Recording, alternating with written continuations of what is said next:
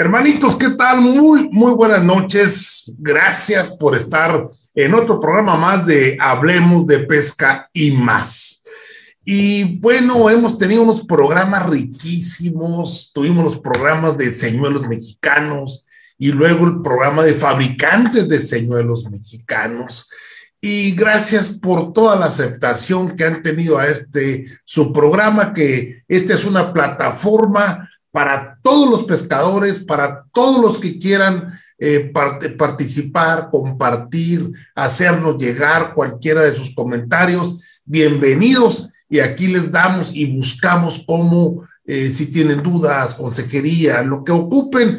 Aquí esta plataforma es de ustedes, eh, aquí su programa Hablemos de Pesca y más. Y no se olviden de pasar por los podcasts que están buenísimos, buenísimos. Si hacen ejercicio, pongan los podcasts de Hablemos de Pesca y más. Si van en el trabajo, van rumbo en trayecto, pongan sus, el programa en Spotify de Hablemos de Pesca y más. De hecho, eh, yo, yo lo hago, me pongo los programas eh, cuando voy en los trayectos o estoy haciendo ejercicio en la caminadora, me pongo a escuchar. Qué riquísimo, la verdad, cuánto aprende uno. Pues bien, bienvenidos a todos los que están ya conectándose con nosotros y déjenme le doy la bienvenida a mi amigo que anduvo fuera mucho tiempo. Vamos a presentar a mi Juanito. Primeramente vamos a presentar a Hola amigos, ¿cómo están? Ya los Juanito, ¿eh? Juan Antonio Pérez Figueroa, el técnico de la pesca, que viene recién desempacado de la selva colombiana de pescar esos grandísimos y enormes y peleadorcísimos animales, los tucunares, las payaras. Pues mi Juanito, te extrañamos en el programa y qué bueno que ya estás con nosotros. Bienvenido. Pues un gustazo estar aquí en casa, porque así me siento en casa nuevamente, con un invitado de lujo, como bien dijiste, mi estimado Orange, venimos recién desempacados de Colombia en un viaje maravilloso que hicimos con, con muy buenos amigos y pues pescando unos tucunares inmensos. Todavía no me ha dado chance de subir todas las fotos. Saqué una bestia, debo contarles, uno gigantesco. Nada más les voy a dejar este, un poquito, transmitir un poquito esa emoción, porque ya estaban como desobando los, los tucunares. Bueno, ya habían desobado algunos. Y normal, y se ve una como burbujitas chiquitas en el agua, a lo lejos, cuando está el agua calma.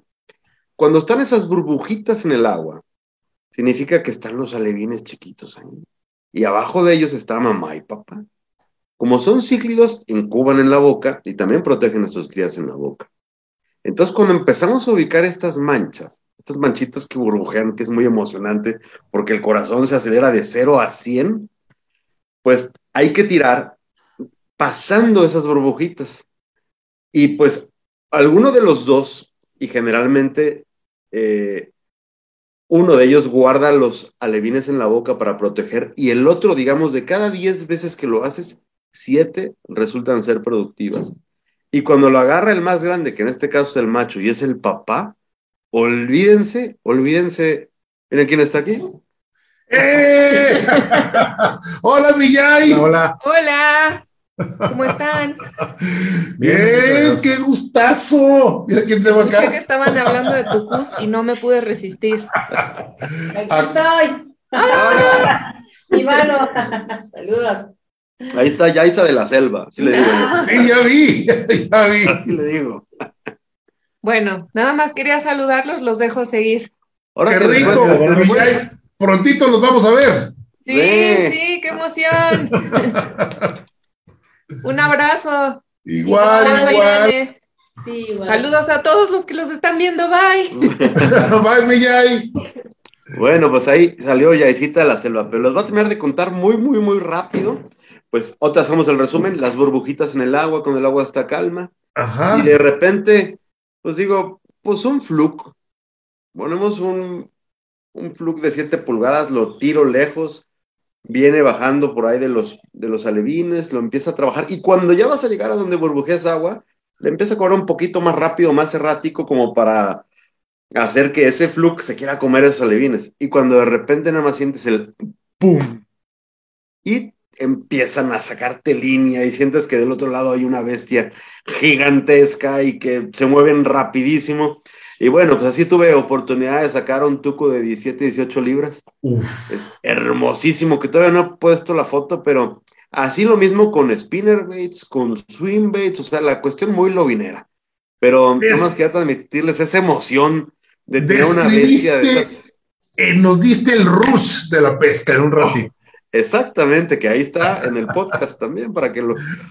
Pero, híjole, sentir ese ataque y siempre, digo, de cada 10 veces que lo haces, unas 7 te, es productivo. Necesitas ver esas burbujitas, tirarle, atacar ese nido. Y normalmente uno de ellos va a guardar a los bebés y el otro ataca el señuelo. Entonces, cada vez que ves eso, pues desde que ya agarras la caña para tirar, ya empieza la adrenalina diciendo, quiero que me pique el grande.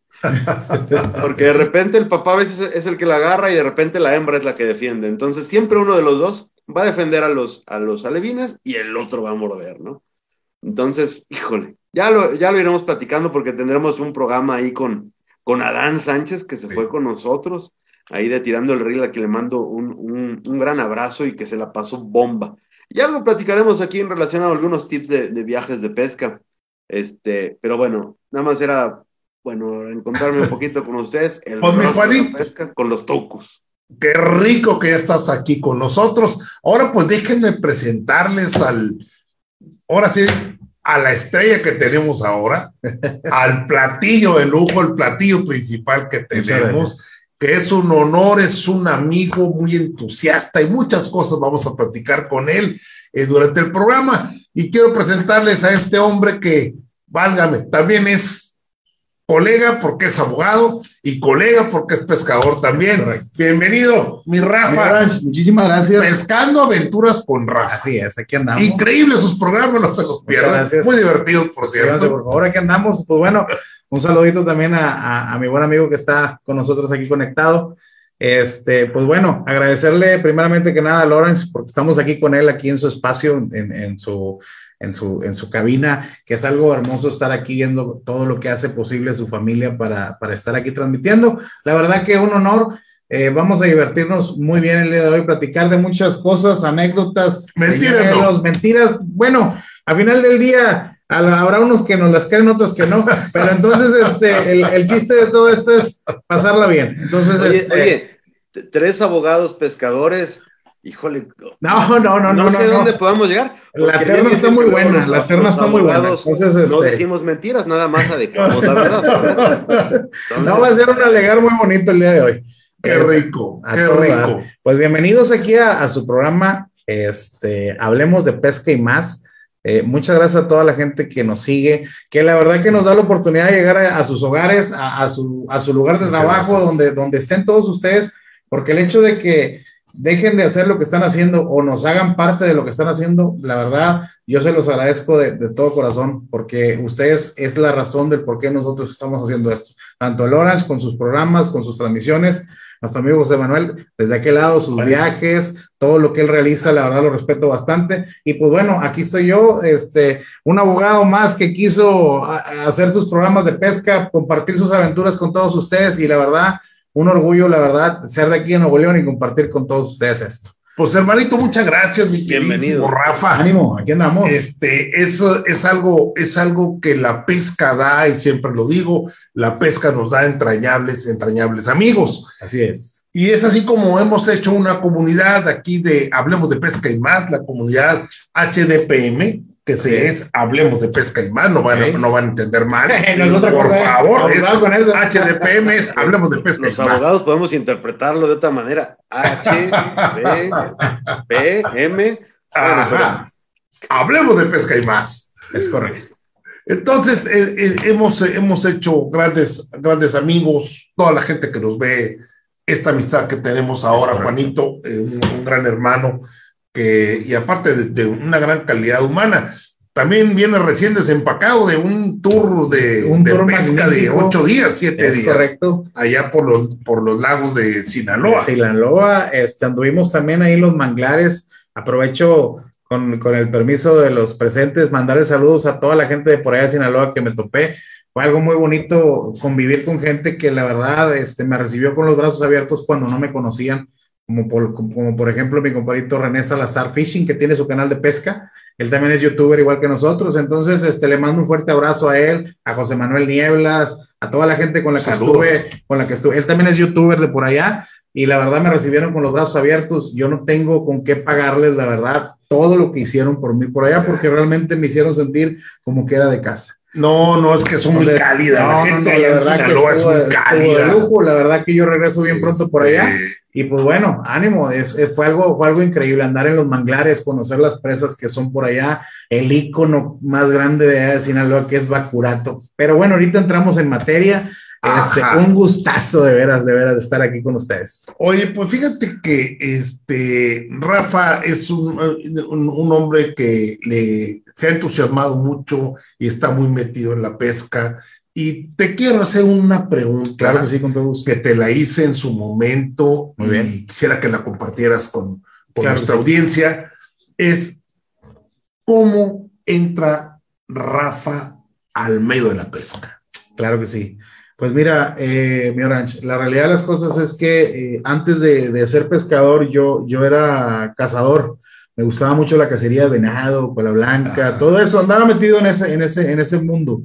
Y desafortunadamente una, una historia que marca mucho, muy, muy fuerte mi vida, que fue la, la, pérdida de mi señor padre, que en paz descanse, me llevó a, a, agarrar una caña y, y, y empezar a buscar como que una, como dice, dice una, una, caricatura muy famosa por ahí, la paz interior, ¿no? Ajá. Entonces, este, eh, cuando fallece mi papá, la verdad, no, mm, empiezo como que, acá en el rancho decimos me mondé, o sea, andaba yo por otro rumbo, la verdad que no me sentía muy en paz y no porque no, no hubiéramos cumplido con él, no, no, no, al contrario, sino que la, ausencia. es lo que siempre más El dolor de la partida. Entonces, un hermano mío que le agradezco bastante, un día me invitó a una presa y fuimos y ahí saqué mi primer lobina y ese preciso momento en el que da el tabla lobina y se lleva mi señuelo porque yo estaba tirando un senco, ni siquiera sabía armarlo, él me lo armó, o sea,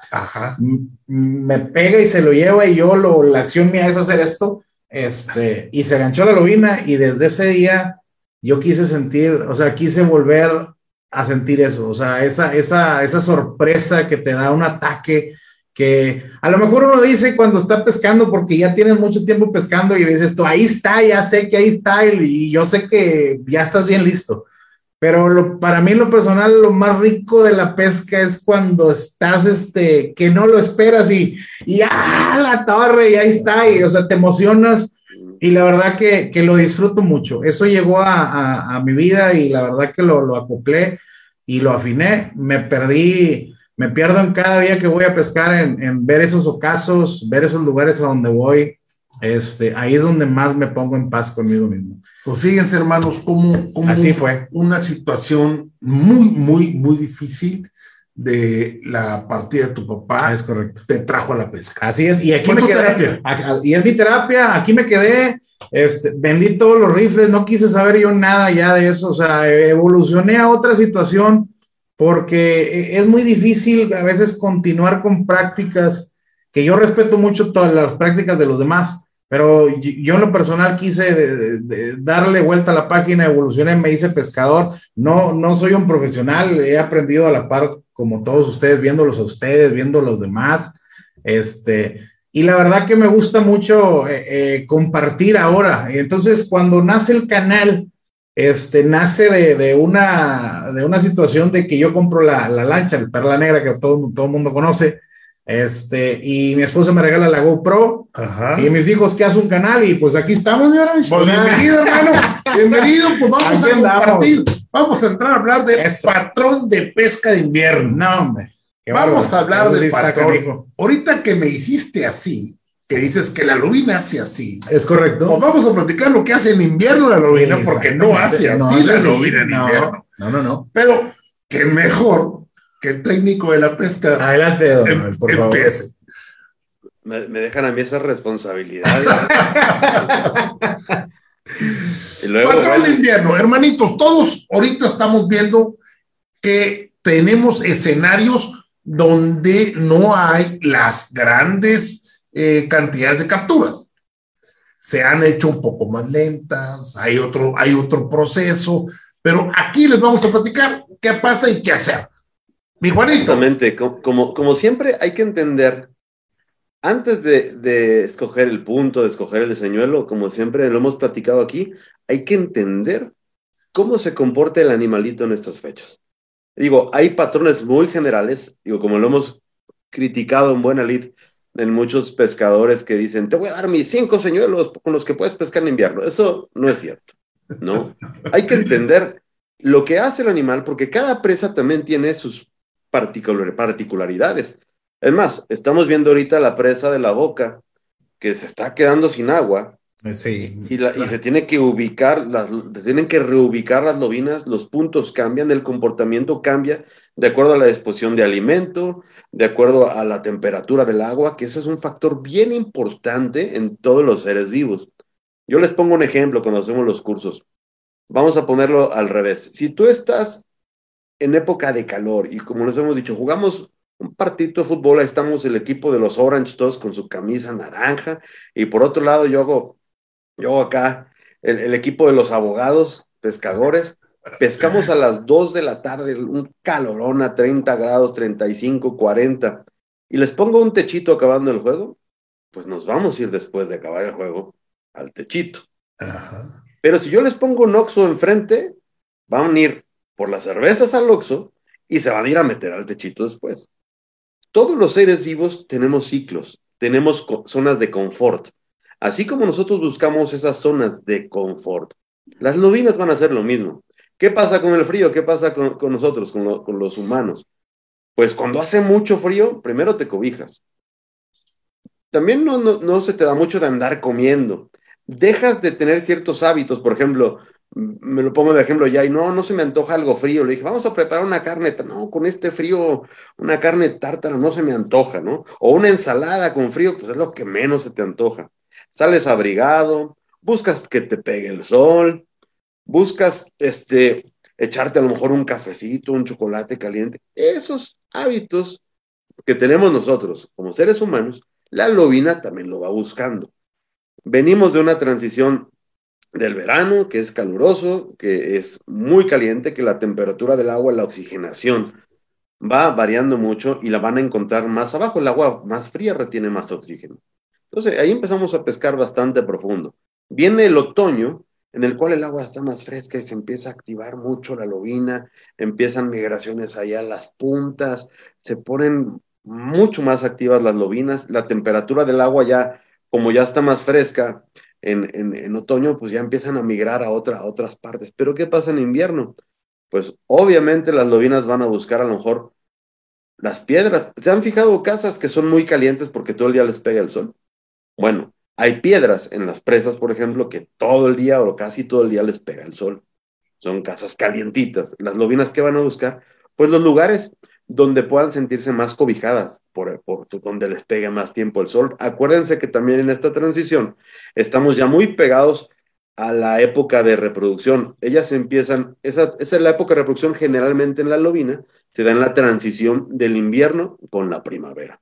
Y en el invierno, ¿qué va a pasar? Así también las lobinas van a andar de poco antojo, van a andar, no van a perseguir generalmente soñuelos muy rápidos. Para los que siguen el Bassmaster y el que siguen las competencias, si se fijan, empiezan a pescar un poco más finés, empiezan a pescar un poco más lento, empiezan a reducir el tamaño de los señuelos, empiezan con arreglos de insistencia, sabiendo que la lobina está ahí.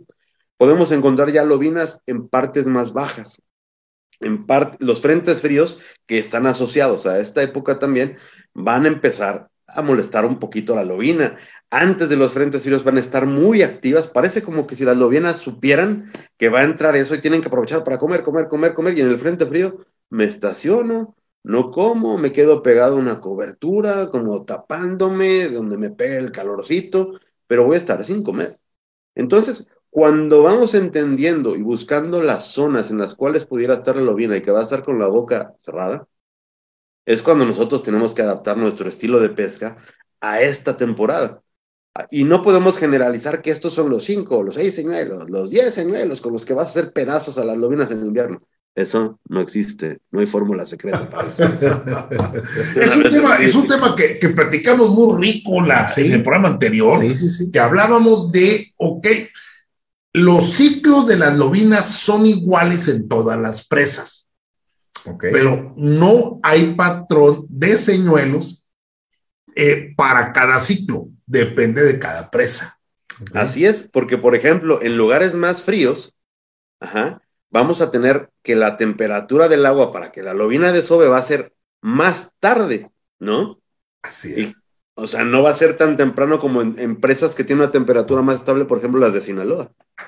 Que en Sinaloa, fíjense, estando en el mismo lago, en la misma presa, no todas las lobinas desoban al mismo tiempo. Así es. Así es. Hay unas que ya entran a desovar, en las cuales unas se están preparando, porque la temperatura del agua, la disposición de alimento, el agua puede estar más caliente en una zona que otra, por los arroyos, por este eh, choque de temperatura, por el viento que congela otras partes.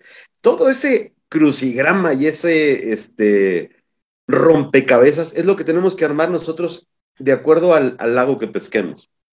Por ejemplo, Simapán, la presa que tenemos ahorita, que se puso bien turbia el agua, subió mucho el nivel, ahora hay otro factor de una lentejuela, lentejuela que está, que, llegó ahí. Entonces, hay que adaptarnos a esas condiciones primero y después entender qué es lo que está haciendo la lobina. Muchas veces los rasgos que tiene la lobina si ya empiezan a tener rasgada la cola y dices, bueno, estas lobinas ya están entrando de sobar. A lo mejor tú las ves enteritas que están muy gordas porque en el otoño se preparan mucho, comen mucho en otoño precisamente para guardar energía, para esta, época en la cual ellas pues padecen días que son muy fríos. Muchas veces hay que esperarse un poquito más a que caliente el, día o arriesgarse. Yo digo, puede ser cualquiera. Las lobinas ahí están. Y la manera de hacer, abrirles la boca es, hay que, hay que ingeniárselas. Mucho es eso, bajar el tamaño, pescar mucho finés, pescar muy lento. Uno de los señuelos que ocupan mucho los profesionales en esta época es el jerkbait. Pero te impresionas de las pausas que pueden tener entre un recobro, entre darle a la manivela y pegarle a la caña, el tiempo que se puede tardar. ¿Qué pasa? Que tienen ubicadas a las lobinas, el yerbait es suspending. Al hablar de yerbait, ojo, dije que pueden estar las lobinas en, partes más bajas. El yerbait, precisamente, es para atacar zonas bajitas, orillitas. ¿Saben que ahí está? Y si vemos todas las, cuestiones del Bassmaster han ganado Squarebills, han ganado mucho, eh, utilizan mucho jerkbait, jigs muy lento, fines jigs, cosas no tan grandes, cosas no tan activas, y en algunos lugares sí pueden agarrar esos momentos de frenesí que las condiciones dan y que han pescado con otras cosas. Pero esto les digo, va a ser dependiendo de cada presa, porque tampoco podemos comparar nuestras presas con las presas de Estados Unidos. Tenemos factores muy diferentes Inclusive por ahí tuvimos ahorita a nuestro compañero Richie González que se topó con unas condiciones este, bastante complicadas allá en Estados Unidos a las cuales no estamos acostumbrados. Y bueno, pues ese es el juego, armar el rompecabezas, el, ser capaz de poder decir, este es el patrón, esto es lo que tengo que seguir eh, para poder pues tener buenos resultados en una, en una jornada de pesca, ¿no? Entonces, Excelente. Ahora, por, principio, recapitulando un poquito, nomás para aterrizarlo aquí con todos los hermanitos que nos ven de, la, de la comunidad, es la lubina en tiempo de invierno se mueve menos. Así es. Está prácticamente inmóvil. No va a gastar energía de oquis. Y aparte, normalmente ya para esta época ya comió, ya está preparada. Entonces, ¿Qué es lo que tenemos que hacer para que esa lobina que no, no está eh, activa, qué podemos o cómo hacer para que esa lobina venga hacia tu? Ahora sí, hermanito, platícanos. Les voy a platicar eh, de este fin de semana, que el fin de semana pasado que me tocó estar en el agua, eh, me tocó un agua a 14 grados centígrados, que la verdad es un agua muy fría en el cuchillo. En estas fechas, digo, fue cuando ya estaba muy frío y hubo un día que la verdad estuvo bueno el clima y decidí ir a navegar un rato. Fui a soncear, la realidad. Ajá. Eh, Me acompañó un buen amigo, Pepe Camero, que le mando un fuerte saludo, eh, pescador de ahí de Cadereita, este, ahí del, del, del, equipo Angry Bass. No, perdón, Team Bass Beer Cadereita, así se llama el, el, el, equipo de ellos. Angry Bass, un saludo. Angry Bass a mi compadre Aldo, a mi compadre Alex también, este, Alex Beltrán, Alex Beltrán a toda su familia. Este, también quiero mandarle saludo ahorita que saludamos ahí al, al Master Richie. Master, un saludo, aquí estamos apoyándolo también. Este, y pues bueno, ese día que, que, que, me tocó ir a pescar, noté algo muy, muy, muy drástico en la presa del cuchillo. Y esto es en base a lo que yo, a los datos que yo pude, pude ver. Ahora que, que me toca tener una embarcación con un poquito más de, más de, más de dimensiones, pues en el sonar me empiezo a dar cuenta ahora que fui, que ya tenía la semana que me fui para allá, para Sinaloa, Ajá. y ahora que regreso y con el, con el problema que tenemos del desabasto de agua, me di cuenta que las zonas donde yo pesco, que es la ceja, que comúnmente les, les, les se conoce como la ceja, que ya fuiste ahí conmigo una vez. Sí, claro, Este, claro. Esa zona, pues tiene demasiadas estructuras en, en, el, en el, lo que son rocas, tiene muchas caídas de piedra, hay, una, hay demasiadas estructuras por ahí y también hay zonas donde se contaba ahí con cobertura. El problema es ahorita que me di cuenta que en la zona del bordo, en el área donde está la, la bomba, eran zonas donde estaban alrededor de 4 y 5 metros normalmente de profundidad. Ok. Ahorita me topé con una, con una profundidad de, de un metro noventa. O sea, la verdad es, es un cambio abismal, como lo comenta ahorita el buen compañero Juanito, este, es, es, muy cierto, desde el punto de vista donde ya, donde ya no están, el reajuste que tiene que ver con las lobinas de las zonas donde estamos manejando, eh, un día muy complicado, el, agua estaba fría para, para, para, las veces que yo he ido a pescar, fue, fue de las veces más frías que, que he ido a pescar. Este, y tuvimos muy pocos ataques. Eh, yo decidí ingresar, a mí siempre me gusta mucho iniciar la pesca con señuelos de, de búsqueda, me encanta el rattling, este, como por ejemplo este, este muchachón que tenemos aquí, este es un rattling que yo utilizo mucho, es en la, es en la, es en la, en, en, en la presa del cuchillo donde lo utilizo bastante. Lo empiezo a lanzar y empiezo a darme cuenta que empiezo a tener ataques, pero no pude subir de los siete, ocho ataques que Ajá. tuve en, en, la mañana, no pude subir más que solo una. Y, y, y se me gancha una buena, Buena me refiero alrededor de, de, de, de, cuatro, cinco, seis libritas por ahí, o sea, variándole, pero no, no logro, no logro de traerla se suelta. Entonces me empiezo a dar cuenta que los ataques que estaban dando ellas no estaban tan, tan voraces, por así decirlo. Sí. Entonces, ¿qué es lo que pasa? Eh, como dice, como dice buen Juanito, empiezo a bajarle, empiezo a bajarle tamaño a los señuelos y pierdo contacto con ellas completo. Mi compadre, mi compadre Pepe también ya no tuvimos contacto con ellas. Hasta en la tarde le dije a mi compadre, vamos a una zona de piedras que conozco de ahí de, de, de la ceja. Y ahí okay. fue donde tuvimos un ratito de 30 minutos, alrededor de unas 10, 10 lobinas este, que salieron, todas con Rattling. Entonces, eh, nos dimos cuenta del, del, del, del, problema que había,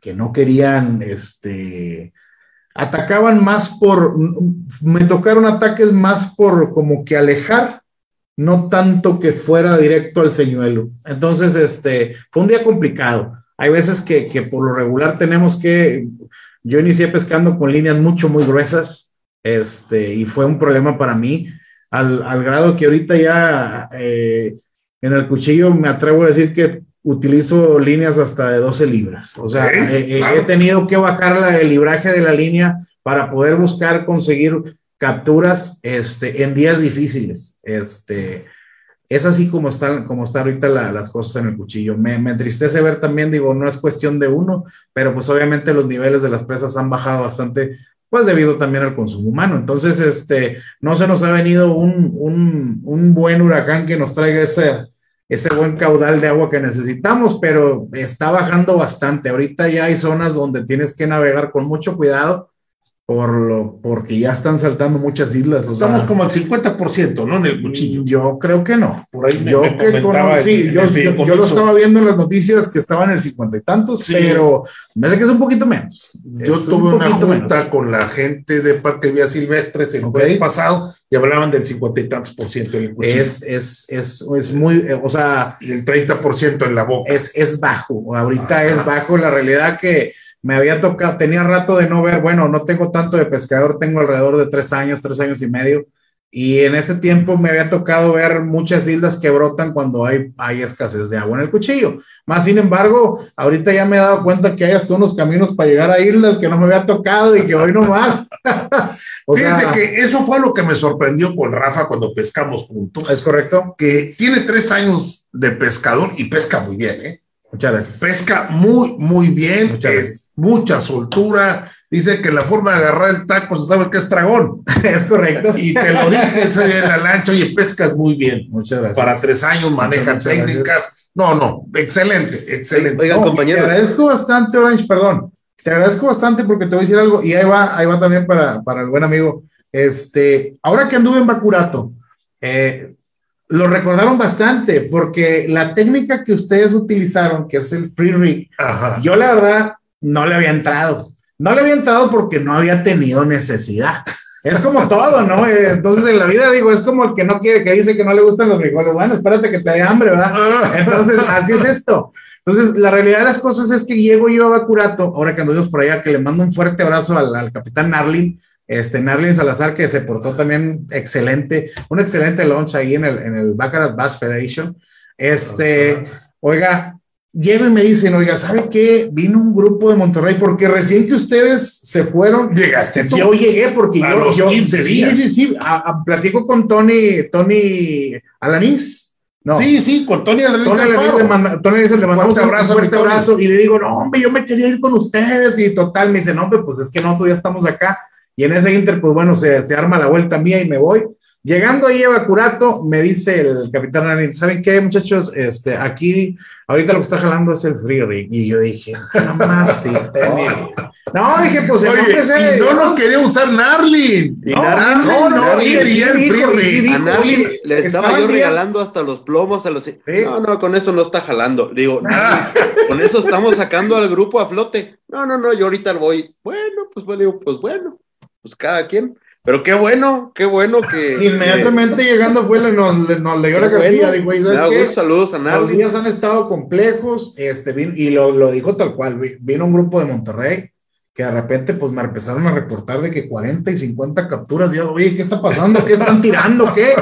Entonces me, me, me, me adhiero al señuelo y empiezo a tirarlo, empiezo a trabajarlo y bueno, me empiezo y me empieza a dar y todo está que siempre he dicho algo, este, está dirigido a toda la raza que es pescadora, si tú vas empezando y si tú eres profesional, mis respetos, yo no vengo a ganarle a nadie, nomás quiero dar- compartir lo que yo, lo que yo siento y lo que yo siento es que si tú le tienes fe a ese señuelo que traes, vas a sacarlo vina.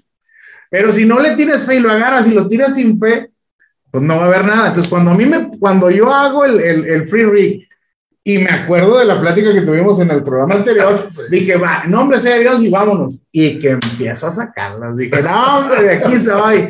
Este, llegué Oye. tirando free rig a la- al cuchillo lake. El, el día que pescamos juntos, Sí. que viste que yo estaba sacando. Sí, sí, con- sí, o sea, pasó. con Ferry y le decía, te pongo uno. No, Yo, no, espera, no, espera, no, espera. Yo me negaba, o sea, ese también tiene que ver mucho, uno como pescador, este, no puedes, este, bueno, pasa muy seguido que uno se aferra a sus cosas, ¿no? O sea, se aferra a decir, oye, pues yo, yo, los que me ven en el programa desde mis inicios, yo tiraba el, el, el Citrus Chat, que es un señuelo que da, yo lo tiraba a diestra y siniestra, o sea, y es, y es un señuelo que últimamente ya no lo utilizo, o sea, porque llegué a otros señuelos que ya me gustan más, pero indudablemente el Citrus Shad a mí me encanta. Pero bueno, te das cuenta que vas por temporadas, como lo que acaba de decir. Mira, dos cosas curiosas. A veces, hasta el mismo free rig, o le cambias la presentación. Claro. En, eh, ahí en Bacurato estábamos pescando bien con el Fati, pescamos con stand-up jig, o sea, le estuvimos buscando y lo más marcado era el free. Y al último, el Orange dijo, voy a poner esas, son, delgaditas, pásame esas trick worms ahí que tengo que tienen, piensa cuántos años, color motor oil, que era un color que bueno, a mí me gustaba mucho y lo usaba, yo creo que por ahí debo La primer bolsa que sacó Zoom me la dieron a mí. Así es. Y empezamos a comparar lo que yo traía, que yo empecé a probar otras, dejé el Fati por La Paz y yo ese día me tiré a matar con otras cosas para... Y de repente, Lorancho, a ver, pásenme. Y los dos con Free y él tirando Motor Oil con el Trickworm, que es delgadita, también tiene un perfil muy delgadito, empezó la fiesta otra vez. Ya, con el mismo arreglo, nada más le cambió el señuelo. Entonces, qué importante, por ejemplo, estar abierto y andar buscándole y, bueno, funcionó e hizo la diferencia. Me voy a regresar un poquito, esto fue como un paréntesis, un poquito a, darles algunas recomendaciones ahorita en invierno, porque tocaste un tema muy interesante que tenías piques, pero que no los lograbas. Es correcto. A pesar que tiene muchos anzuelos. Lo mejor para pescar en invierno, ojo, utilicen arreglos que tengan el anzuelo expuesto porque la lobina lo va a tomar muy apenas a veces lo va a querer tomar y luego luego a veces si no le gusta lo va a soltar. Entonces, hay arreglos muy interesantes como desde el wacky, el, el finesse free rig, el, el micro finesse jigs, jigs este, ligeritos, el, el neco, el drop shot, el nose rig.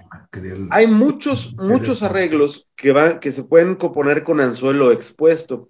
Y esto nos va a ayudar muchísimo, muchísimo a, lograr los enganches.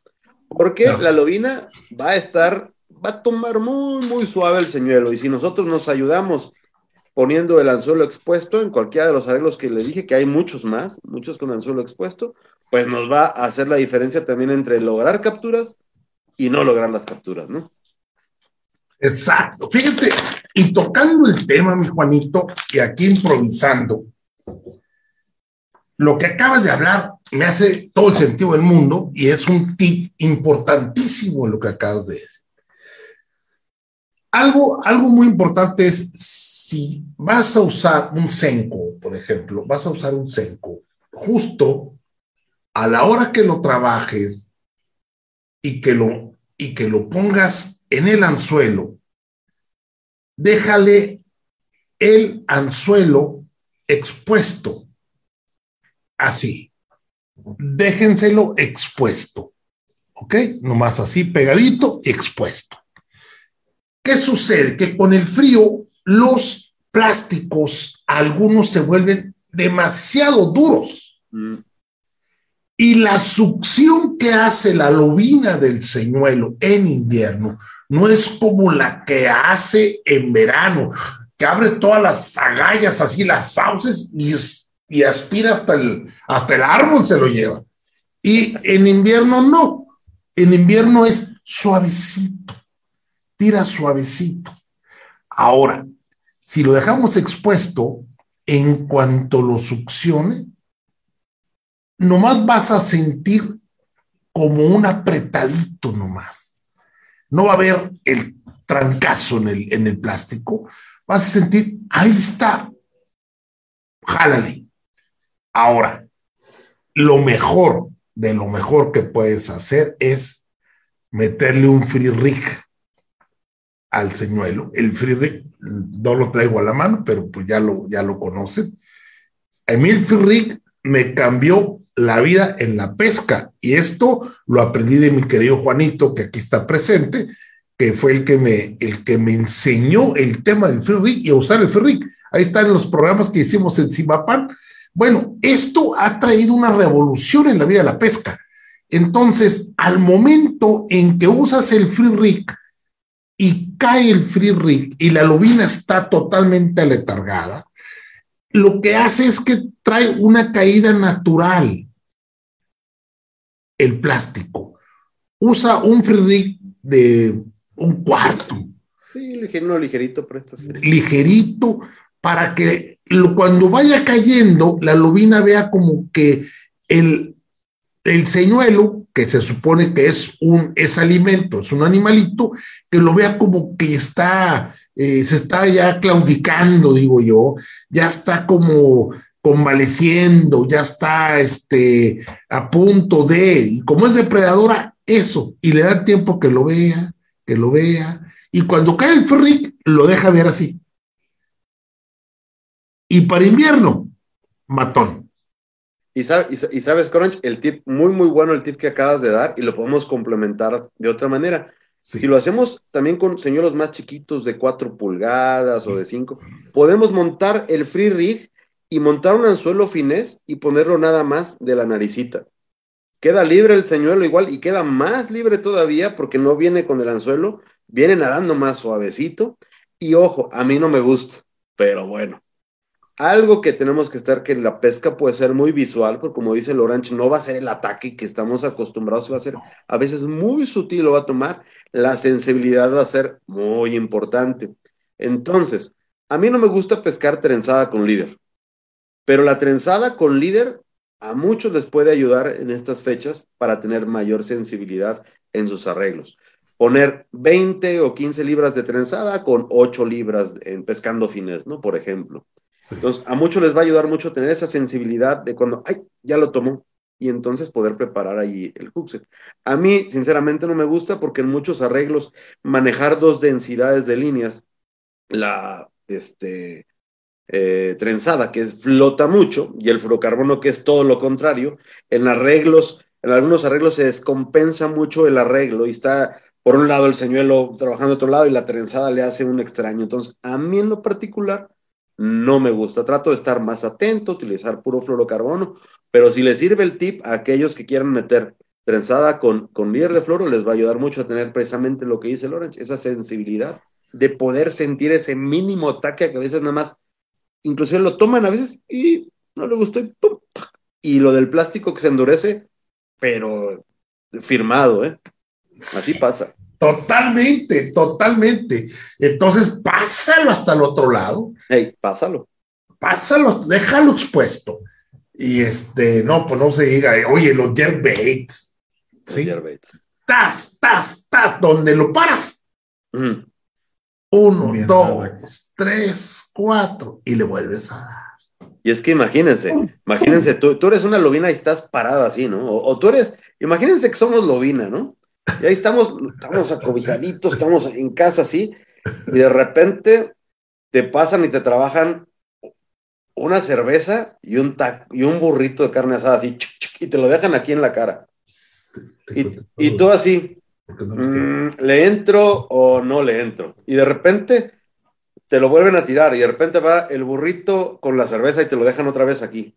Y dices, ahora sí no se me va. Y arranca, lo tomas y pues te echas tu, burrito con tu cerveza. Así pasa con el jerkbait. Esos instantes de pausa y arranque van a ser lo que la va a incitar a decir, si me la como, me la como, no me la como. Sí, sí me la como.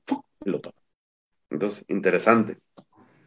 Súper, y hoy qué ricos temas, ¿eh? La, verdad, este, cuando estás en el agua y empiezas a tener un día frío donde no hay el pique, apliquen esto que estamos platicándoles y van a mejorar completamente su día de pesca. Su día de pesca, total. Siente, y de repente como que me atoré tantito, mm. no estás atorado. Y es tan suavecito ahí está. Tráetela, es tuya. Rico. Hay que pescar lento, hay que la presentación insistirle, señuelos de insistencia, decirle a la lobina, aquí estoy, aquí estoy, anzuelos expuestos, es visualmente estar muy pendientes de, de, lo que pase con tu línea, aumentar la sensibilidad a lo mejor con trenzada y líder, y trabajar despacio los señuelos y también con mucha insistencia. Por ejemplo, un drop shot se lo pones y está el pececito así, y estoy yo aquí, yo soy la lobina, me están pone y pone, pone aquí el señuelo, y dices, bueno, pues es una botanita, pues tengo frío, pero bueno, no me va mal y lo tomo. Entonces, todas estas cuestiones de pesca de invierno son, son diametralmente opuestas a otras temporadas, ¿no? Y si se fijan, no hemos hablado ahorita más que de dos o tres señuelos, más bien sobre tips, ¿no? Nada más. Dicen, Oye, ¿qué señuelo usarías ahorita? No, pues no te lo puedo decir porque no sé en qué presa, no sé cómo esté la presa, no sé qué, qué... Antes en el foro Yamazaki me gustaba poner ejemplos, que estaría muy padre después hacer. Ponía yo fotos y decía, a ver, aquí es una zona con árboles, es palizada, aquí hay una punta, estamos en tal fecha del año, estamos a tal temperatura del agua, este, ¿dónde tirarías y con qué? Y esos ejercicios en el foro eran increíbles porque pues veías una cantidad de opiniones impresionantes. Y decía, no, no, no, yo no tiraría ahí ahorita en esta fecha porque en invierno pasa esto y esto. Yo tiraría mejor acá en primavera, en fin. Pero eh, lo que quiero es que vean que lo que estamos platicando son tips que son útiles para pescar en, esta época, independientemente del señuelo, aplomos, anzuelos, lo que estemos diciendo, ¿no? ¿Qué curricán recomienda para pescar ahorita en invierno? Dice para los tres, contesto rápido y ya. Vete. Todos y ninguno, así de fácil. ¿Por qué? Porque yo no me basaría en escoger un curricán o un señuelo para pescar en invierno, más bien en las condiciones, si el día está caliente, si está frío, si entró frente frío, si el agua está turbia, si el pescado sabemos que no va a estar muy activo, pero puede haber, quizá cuando empieza a calentar el agua, puede haber cierta actividad que, que repunte a un horario del día, como les dije, los días donde, donde que están más soleados, que le pegue más el sol. Entonces, pues todos y ninguno. Desde mi punto de vista, va a variar mucho dependiendo donde estemos. Se puede activar de repente en esa zona donde estén comiendo bien y va a ser quizá un momento, no va a ser que esté repetitivo durante toda la jornada de pesca por el mismo clima, por la temperatura. Uses el que uses, muy lento. Muy, muy lento. Para mi gusto y en lo poco que tengo de experiencia en estos tres años de pesca, que en el área donde yo pesco es el cuchillo, para estas fechas yo recomiendo solamente dos señores. Chat y el lima limón de, de, mi compadrito Nada más, eso es lo que va a funcionar. Eso no les va a funcionar nada más para que sepan, por favor. Pues, pues muy bien. Muy buenas gracias. Por acá yo me despido, Rafa, y un gustazo conocerte. ojalá que un eh, día. Un gustazo. Dios nos dé la que no sea de estar. La única vez. ¿Ah? Seguramente te vamos que un día podamos veces convivir a ver si luego por ahí mojamos la caña. Claro que sí, con todo gusto, yo encantado. Te mando un fuerte abrazo, Juanito, y Dios te bendiga. Un abrazo, hermanito. Gracias a todos, hermanitos, todos los que nos hicieron el favor de conectarse, a mi Rafa, por hacer espacio. Muchísimas gracias. Estar aquí en tu programa. Nos vemos pronto. Ánimo. Bendiciones. Bye bye. Vámonos.